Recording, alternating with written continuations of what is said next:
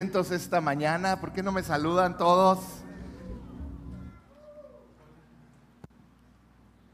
Hace 10 años, un 31 de marzo, que por cierto también es mi cumpleaños.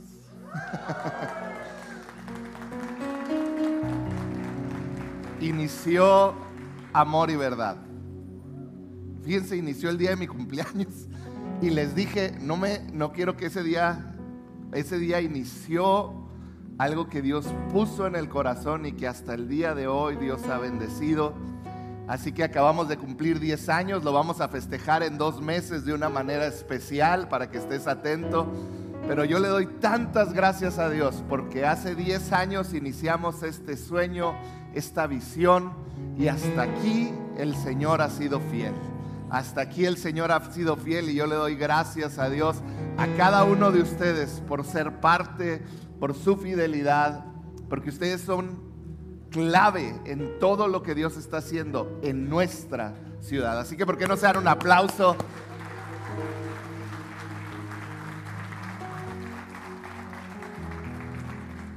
Esta semana nos acordábamos y Josué tenía dos años, ahorita tiene doce, para que veas cómo pasa el tiempo pero Dios ha sido bueno. Vamos a hablar el día de hoy de lo que sucedió previo a la muerte, a la resurrección de Cristo. Exactamente una semana antes de que Él fuera apresado, perdón, de que Él resucitara, una semana antes, sucedió algo que la Biblia lo registra en los cuatro evangelios.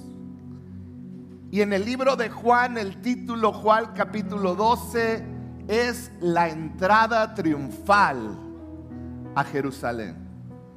Es la entrada triunfal de Cristo a Jerusalén. Vamos a estar leyendo y vamos a estar aprendiendo el día de hoy acerca de lo que Jesús y lo que vivió el pueblo de Israel con esa entrada triunfal de Cristo a Jerusalén. Y vamos a leerlo antes de orar. Vamos a leerlo para que estés en sintonía. Juan 12, versículo 12. Dice, al día siguiente, muchos de los que habían ido a la fiesta se enteraron que Jesús se dirigía a Jerusalén. Tomaron ramas de palma y salieron a recibirlo gritando a voz en cuello, Osana Bendito el que viene en el nombre del Señor. Bendito el Rey de Israel. Jesús encontró un burrito y se montó en él. Como dice la escritura, no temas, hija de Sión. Mira que aquí viene tu rey montado sobre un burrito. Al principio, sus discípulos no entendieron lo que sucedía. Solo después de que Jesús fue glorificado, se dieron cuenta que se había cumplido en él lo que de él ya estaba escrito. Padre, te entregamos este tiempo en tu palabra. Revélanos, Señor, el poder de Cristo, el poder de tus palabras. Espíritu de Dios, que hoy podamos, Señor, ser retados por ti, ser transformados, Padre. En el nombre de Jesús. Amén y amén. Osana, bendito el que viene en el nombre del Señor. Bendito el Rey de Israel. El día de hoy es, se le conoce en, en la tradición cristiana como el Domingo de Ramos por este versículo, estos versículos que aparecen en los cuatro evangelios, Mateo, Marcos, Lucas y Juan, donde dice que Jesús al entrar a la ciudad de Jerusalén, la gente se enteró, gente que había recibido milagros, gente que había sido sanada, gente que había visto el poder, gente que esperaba un libertador. Y como había sucedido años anteriores, siempre había un revoltoso que se levantaba y quería liberar al pueblo de Israel del, sometimiento romano.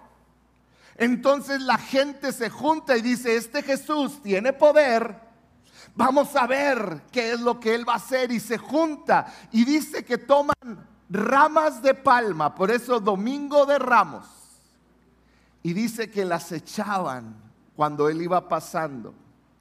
Hoy yo quiero hablarte de tres declaraciones que encontramos en la entrada triunfal de Jesús a Jerusalén tres declaraciones que se hicieron y que acabamos de leer hace unos momentos, pero que creo que nos van a abrir mucho el entendimiento a nosotros.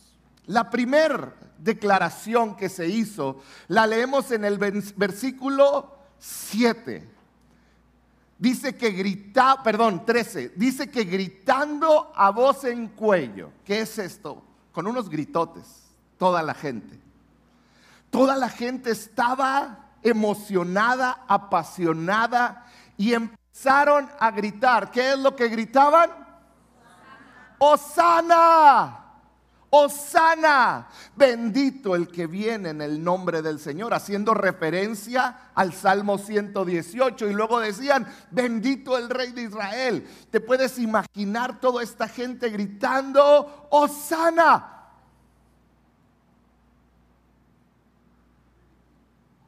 La primera declaración que el pueblo hizo es, sálvanos ahora.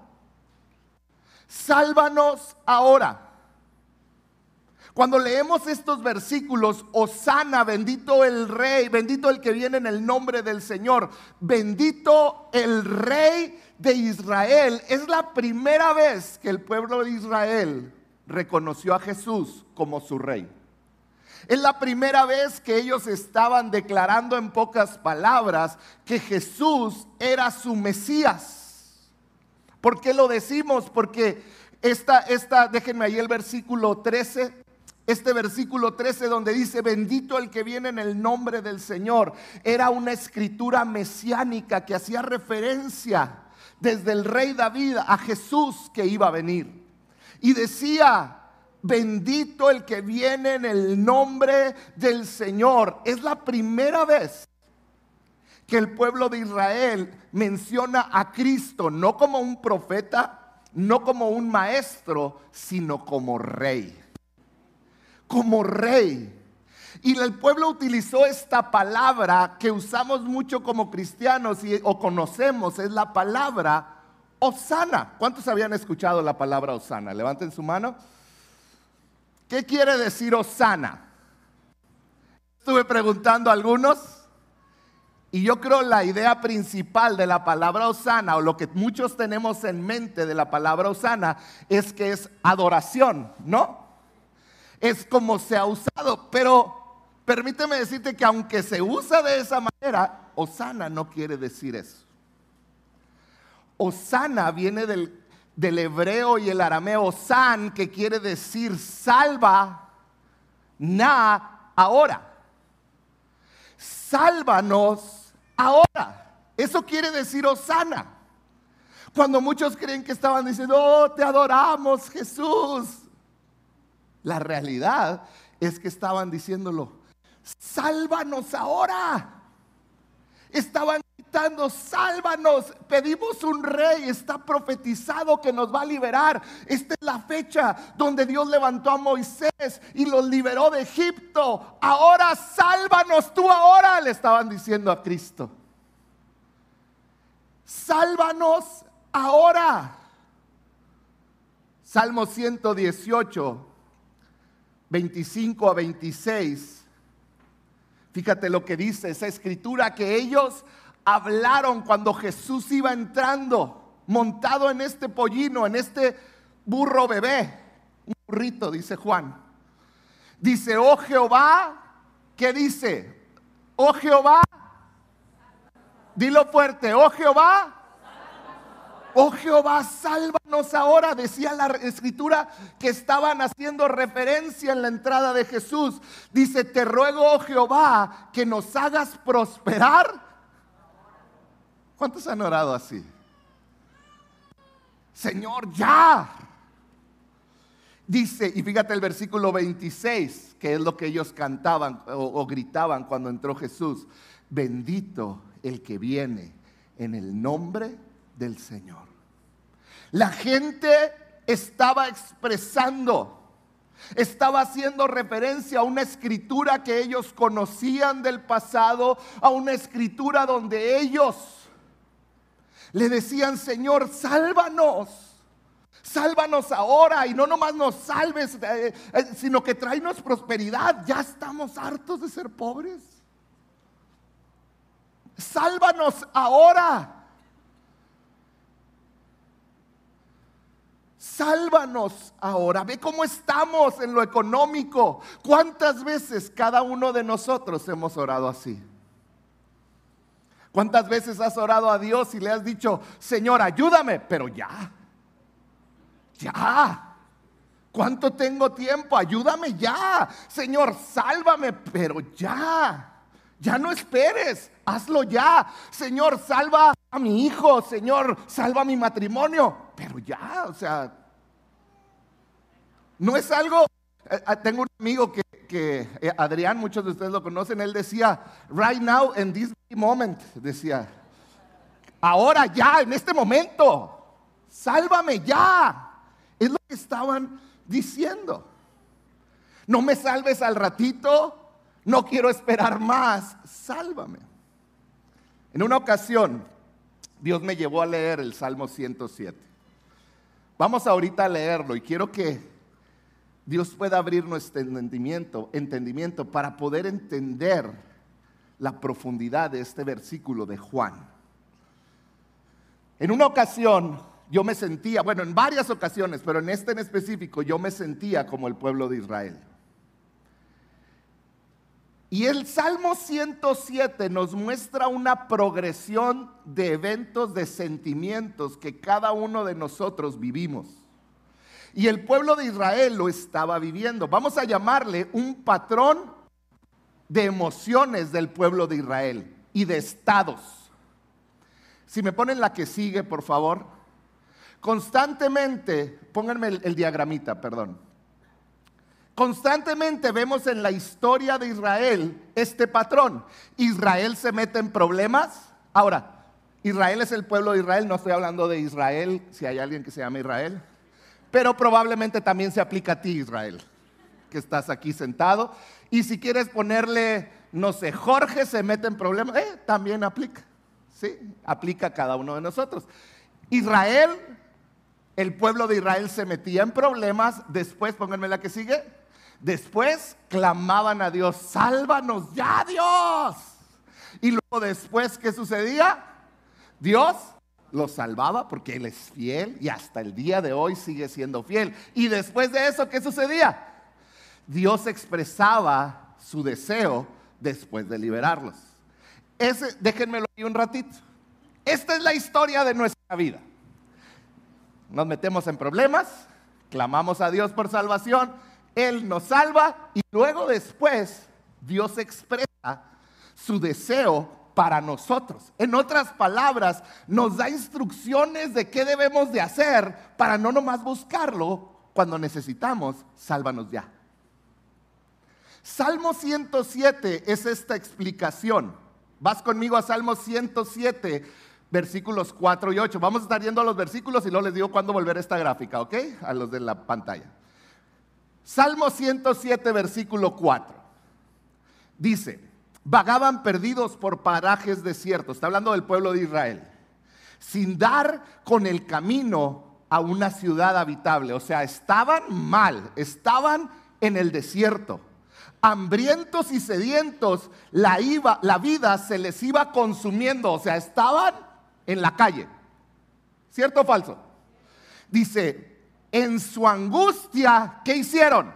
Clamaron al Señor. Cuando estaban mal, estaban perdidos, clamaron al Señor. ¿Y qué sucedió? Y Él los libró de su aflicción, los salvó.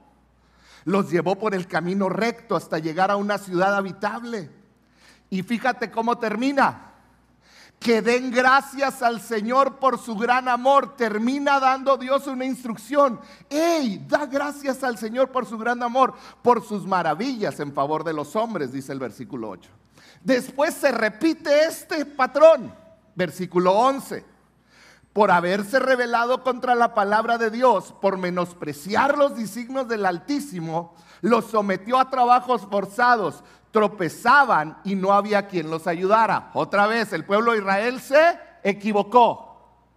Y luego, ¿qué hicieron? En su angustia, se repite, clamaron al Señor y Él los salvó de su aflicción, los sacó de las sombras tenebrosas y rompió en pedazos sus cadenas. Los salvó de nuevo después de clamar. Y luego vuelve a decir, versículo 15 que den gracias al Señor por su gran amor, por sus maravillas en favor de los hombres. Versículo 17, capítulo 17, 107. Mismo salmo, otra sección más adelantito. Trastornados por su rebeldía, afligidos por su iniquidad, por su pecado, por sus errores. Todo alimento les causaba asco. Llegaron a las puertas mismas de la muerte. Se estaban muriendo el pueblo de Israel versículo 19. Léelo conmigo. En su angustia volvieron a clamar al Señor y Él los salvó de su aflicción. Envió su palabra para sanarlos y, los, y así los rescató del sepulcro, los rescató de la muerte otra vez. Versículo 21 que den gracias al Señor por su gran amor, por sus maravillas al favor en favor de los hombres. ¿Te fijas la repetición? Se meten en problemas, piden ayuda, Dios los salva y Dios les da instrucciones. Versículo 26, una vez más, se subían a los cielos y bajaban al abismo ante el peligro, ellos perdieron el coraje, se hicieron cobardes. Como ebrios tropezaban, se tambaleaban, de nada les valía toda su pericia.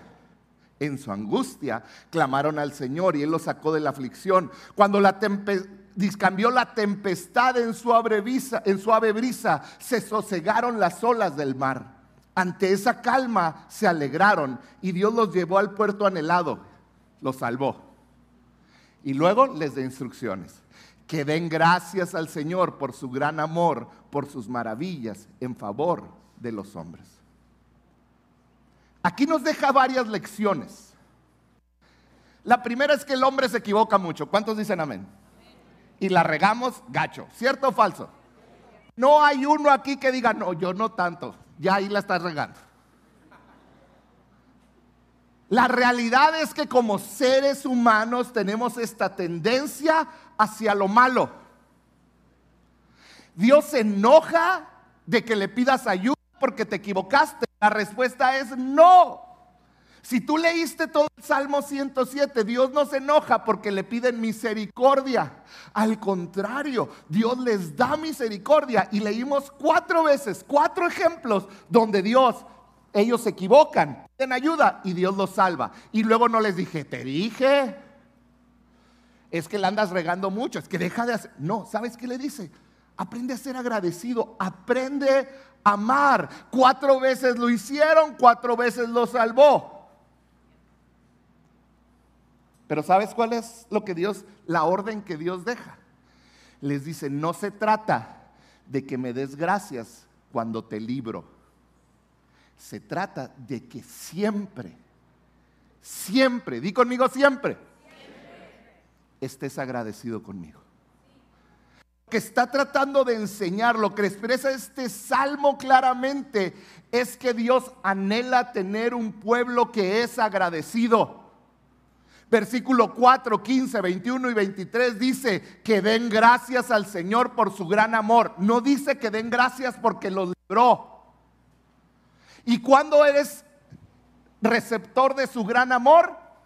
Siempre, cada día, cada segundo. Aunque las cosas no vayan como tú, como tú quieras que vayan, aunque las cosas se vean oscuras, aunque estés en medio de la tormenta, su amor te sigue sosteniendo y te ha sostenido hasta el día de hoy. Y lo que espera Dios es no es que seas agradecido cuando Él te libra de las circunstancias, sino que seas agradecido siempre.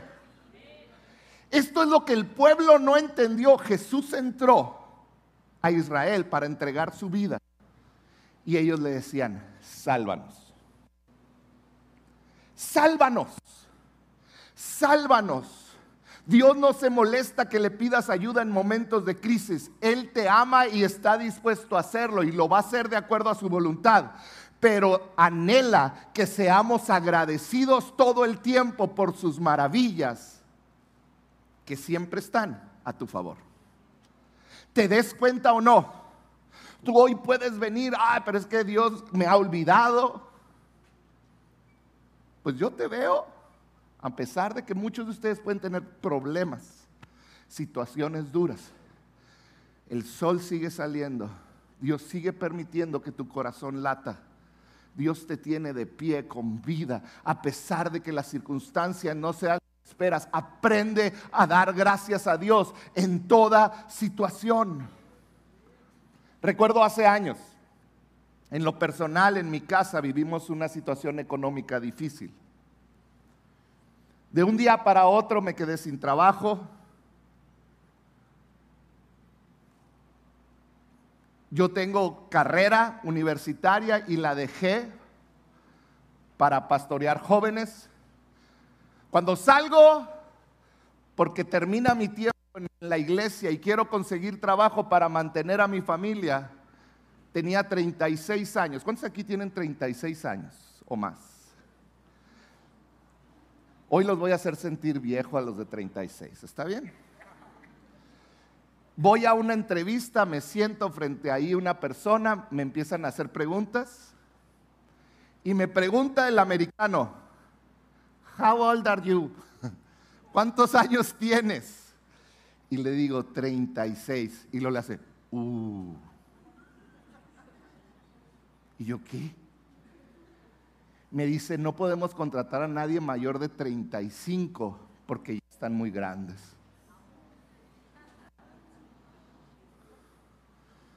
Y yo le dije, tres salmos. No, no es cierto. Y me mandaron para mi casa.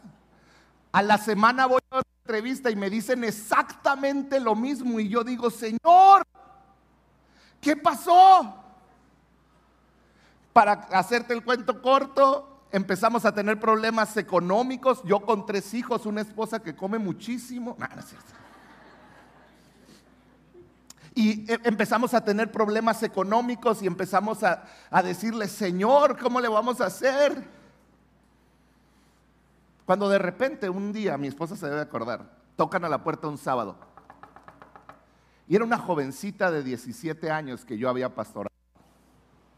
Abro a la puerta y me dice, hola pastor. Y hola, ¿cómo estás?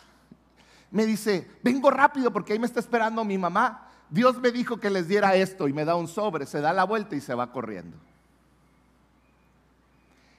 Y lo agarro, lo abrimos y era exactamente lo que necesitábamos para diezmar y para pagar todos nuestros biles y comprar mandado para esa semana. Y hasta me sobraba poquito. Y nosotros, wow, gracias Dios, gracias. Hoy estamos tan agradecidos, pero adivina qué, la siguiente semana se acabó ese dinero. Y otra vez, y Señor, pues es, que mándanos ya. Y, pues, ¿qué pasó, Dios? ¿Cuántos son así de necios como yo? No levante la mano, yo sé que todos. Le dije, ¿qué pasó, Señor? Yo hoy te puedo decir, Nunca faltó alimento en mi mesa. Nunca dejamos de pagar un recibo. En el momento indicado llegaba. A tal grado, a tal grado, que se nos olvidó darle gracias a Dios. Porque era lo normal. Ya nomás le decíamos, ay, qué bueno, gracias. Señor, sálvanos porque otra vez ahí viene. Y, y un día me subo al carro después de que él había provisto para nosotros. Y me dice, siento el Espíritu Santo que me dice, Jorge, ¿por qué nada más me das gracias cuando te doy lo que me pediste? Y no dijo nada más. ¿Sabes qué sentí? Al Espíritu Santo diciéndome, te lo doy con gusto, hijo. Pero ¿por qué no intentas ser agradecido aun cuando no te lo he dado. aun cuando todavía no lo recibes? ¿Por qué no intentas? Porque eso es lo que Dios quiere. Dios no quiere un pueblo que se acostumbra a, la fidelidad de Dios y que se deja de asombrar de la fidelidad de Dios. Dios me dijo, ¿por qué no me das gracias? Me das gracias solo porque te acabo de proveer. Pero ¿por qué no me das gracias por todas las demás bendiciones que te doy día con día? Y me hizo acordarme, ¿te has dado cuenta que tus hijos no se han enfermado en más de un año? ¿Te has dado cuenta que los recibos han salido más bajitos? ¿Te has dado cuenta que he provisto para todo lo que necesitas? Y ahí me di cuenta que a veces solo las bendiciones que yo quiero son las que termino pidiendo y agradeciendo. Pero todo lo demás no lo agradezco. Cada bendición que hoy recibes, Dios puso en movimiento gente desde antes. Yo hoy sé que para yo recibir a esa señorita que me diera ese sobre, Dios le puso en el corazón desde tiempo antes, le dio trabajo, le proveyó en abundancia. Movió a sus padres para que aceptaran y nos la llevaran hasta nuestra casa. Cada bendición que tú recibes, desde Dios obrando quizá desde semanas o meses antes para llegar en el momento apropiado delante de ti. Debemos de ser agradecidos siempre, independientemente de lo que nosotros estamos viendo a nuestro alrededor. Por eso en el versículo 8, 15, 21 y 31, eh, el, el, salmista inspirado por el Espíritu de Dios dice que den gracias al Señor por su gran amor, o sea, en todo, por sus maravillas a favor de los hombres. el pueblo gritaba, sálvanos, Osana. Y fíjate lo que pasó. Versículo 14 de Juan 12. Jesús encontró un burrito, la cría de, un, de, una, de un asno. Dice, y se montó en él, como dice la escritura. Y menciona otra escritura, Juan, el escritor. Dice, no temas. Di conmigo, no temas hija de Sión, mira que aquí viene tu rey montado sobre un burrito. El segundo punto, la segunda declaración, no nomás fue sana, líbranos ya, sálvanos ya, fue no temas. Juan, inspirado por el Espíritu de Dios, está diciendo no temas, es una orden. ¿Sabías que es la orden más frecuente en la Biblia? Es la orden más frecuente. Se dice que hay 365 menciones a no temas. Y los que les gustan los números pueden decir uno por cada día del año. 365 veces. En Génesis aparece tres veces. Desde el principio Dios dijo, no temas, tengo todo bajo control. Pero es que vienen un burrito y los reyes no vienen en un burrito. No temas. No es lo que ves. No temas. Lo que estaba diciendo el autor ahí, Juan, estaba diciendo, debemos ser siempre agradecidos. No nada más cuando necesitamos que nos salve. Y número dos, no debemos de temer, aunque parezca que el mundo a nuestro alrededor se derrumba. Jesús al entrar en la ciudad donde sería golpeado y crucificado, finalmente asesinado entró sin temor, sabiendo que el Espíritu de Dios estaba con él y que él iba a cumplir el propósito de Dios. Porque él reconoció que tenía un Padre bueno que lo amaba. Tú también lo tienes. No temas. El segundo gran mensaje, la segunda gran lección de esa entrada triunfal de Cristo al lugar donde iba a ser lastimado iba a ser golpeado, iba a ser azotado y finalmente crucificado y derramando hasta la última gota de su sangre. Él entró sin temor como un rey, aún, ante los gritos de las personas diciendo, sálvanos, porque ellos esperaban un libertador, un guerrero. Hoy te quiero recordar, siempre debes de ser agradecido con Dios. Y sin lugar a dudas, no debes de vivir en temor, porque el príncipe de paz entró a este mundo.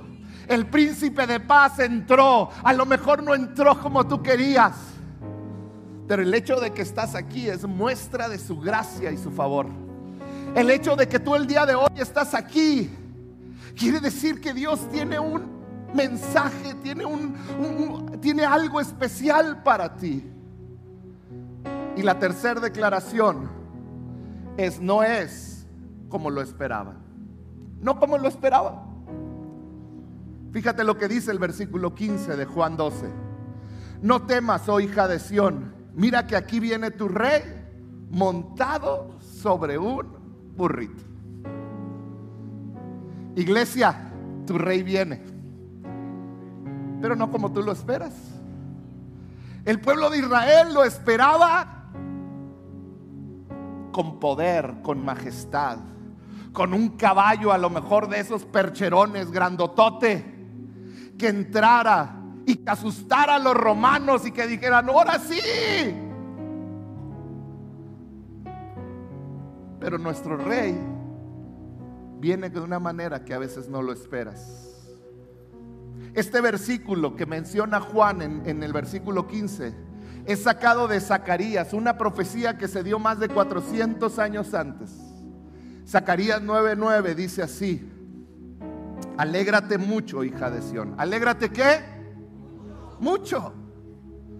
Grita de alegría, hija de Jerusalén. Mira, le dice, tu rey viene hacia ti. Justo, salvador y humilde. Y dice, viene montado en un asno. En un pollino cría de asno. Tu rey viene, pero no viene como tú lo esperas.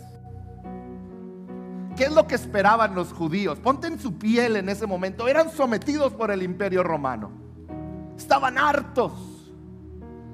Ellos esperaban un rey cuando entraba a una ciudad, un rey que iba a liberar a la guerra, entraba en el caballo más alto que existía. Los caballos se medían con palmas. Y se decía que un rey tenía que traer un caballo más alto por dos o tres palmas de los generales del ejército. El rey traía el caballo más alto para verse más imponente. Y luego había otro nivel, los generales y los líderes del ejército, dos o tres palmas más pequeño. Y los soldados normales, dos o tres palmas más pequeño. Jesús ni siquiera entró en un asno que era el caballo era del tamaño de un caballo normal, todavía más pequeño. Entró en la cría, en un burrito. Y muchos creen, porque lo menciona en uno de los evangelios, que iba mamá burro y el pollito. Y Jesús se subió en el pollino. Y una persona que escribe de la Biblia dice, quizá le iban arrastrando hasta los pies a Jesús. Porque Jesús entró humilde, como decía Zacarías. Humilde. Él no entró como rey, él entró como no lo esperábamos. Él vino a traer una libertad que no lo esperábamos. Los judíos esperaban este rey que los librara de sus circunstancias temporales, el imperio romano. Pero Jesús venía a traer una solución permanente a su problema eterno. No se trata de tus problemas temporales. En este mundo vas a tener aflicciones. El cristianismo no es la esperanza de que voy a vivir sin problemas. El cristianismo es la esperanza de que yo tengo asegurada una eternidad con Cristo y yo puedo vivir sin temor en esta tierra y feliz porque mi rey llegó como no lo esperaba, pero llegó y me salvó de la manera más profunda e inesperada. Por eso, después de gritar Osana, cuando vieron que entró en un burrito, cuando vieron que fue arrestado, fue golpeado, cambiaron el Osana por crucifíquenlo. ¿Sabes por qué?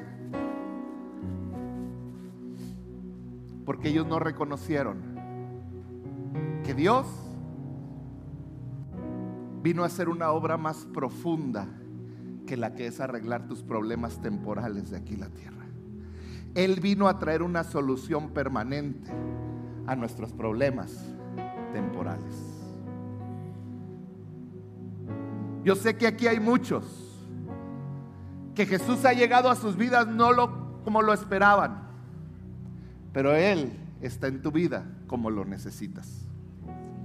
Él vino a traer una solución permanente. Yo no sé qué estás pasando en tu vida del día de hoy. Yo no sé cuáles son tus circunstancias, en qué áreas has anhelado que Dios te salve y se lo has pedido, sálvame ya, líbrame ya. Y hoy quiero decirte que el Rey de Reyes entró triunfante, humilde, para salvarte y para darte una eternidad. Quizá hoy está mostrándose a tu vida no como lo esperabas, trayendo solución a una situación que estás viviendo. Pero yo hoy quiero decirte que sin tú darte cuenta, Él está llegando a tu vida como tú realmente lo necesitas. La esperanza no viene de afuera, la esperanza nace de adentro. Nace de lo que Dios Jesús hizo, del plan de Dios de salvación del hombre. La esperanza nace desde adentro. Ese rey hoy te dice, a pesar de tus circunstancias, siempre sé agradecido. Y número dos, no temas. No temas. Hoy recordamos que el rey entró a Jerusalén, que sufrió, que murió en una cruz para darnos una solución permanente al él resucitar